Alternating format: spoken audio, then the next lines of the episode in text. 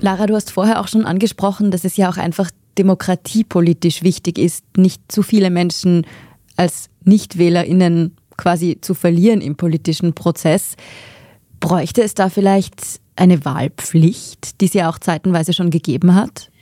Ja, die hat es gegeben. Allerdings war das nur in einigen Bundesländern der Fall, und zwar interessanterweise in Tirol und Vorarlberg, Ups. Ähm, in der Steiermark und in Kärnten. Also da waren die Bürgerinnen tatsächlich per Gesetz verpflichtet. Das ist allerdings schon länger her, wobei Kärnten war ein Spätzünder. Also da hat es erst 1986 Wahlpflicht gegeben, die aber 1992 schon wieder aufgehoben wurde. Und ich habe es ganz am Anfang schon gesagt, international kann sich die Wahlbeteiligung in Österreich wirklich sehen lassen. Von dem her ist das, glaube ich, derzeit kein Thema. Ich hätte auch nirgends vernommen, dass das von irgendwem auch gefordert wird. Also ich glaube, man sollte die Wahlbeteiligung schon immer im Auge haben. Ich habe ja auch das Gefühl, dass das bei jeder Wahl so ist. Also es ist immer ein Thema, ist sie gesunken, ist sie gestiegen, warum ist sie gesunken etc.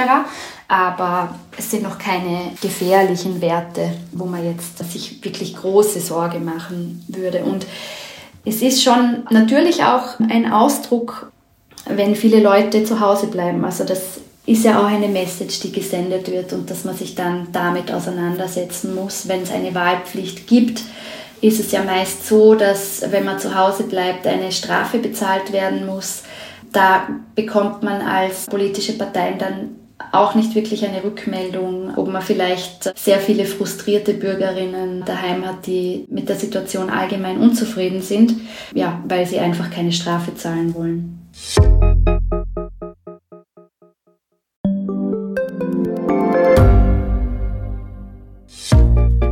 Was unternimmt Österreich eigentlich gegen den Klimawandel?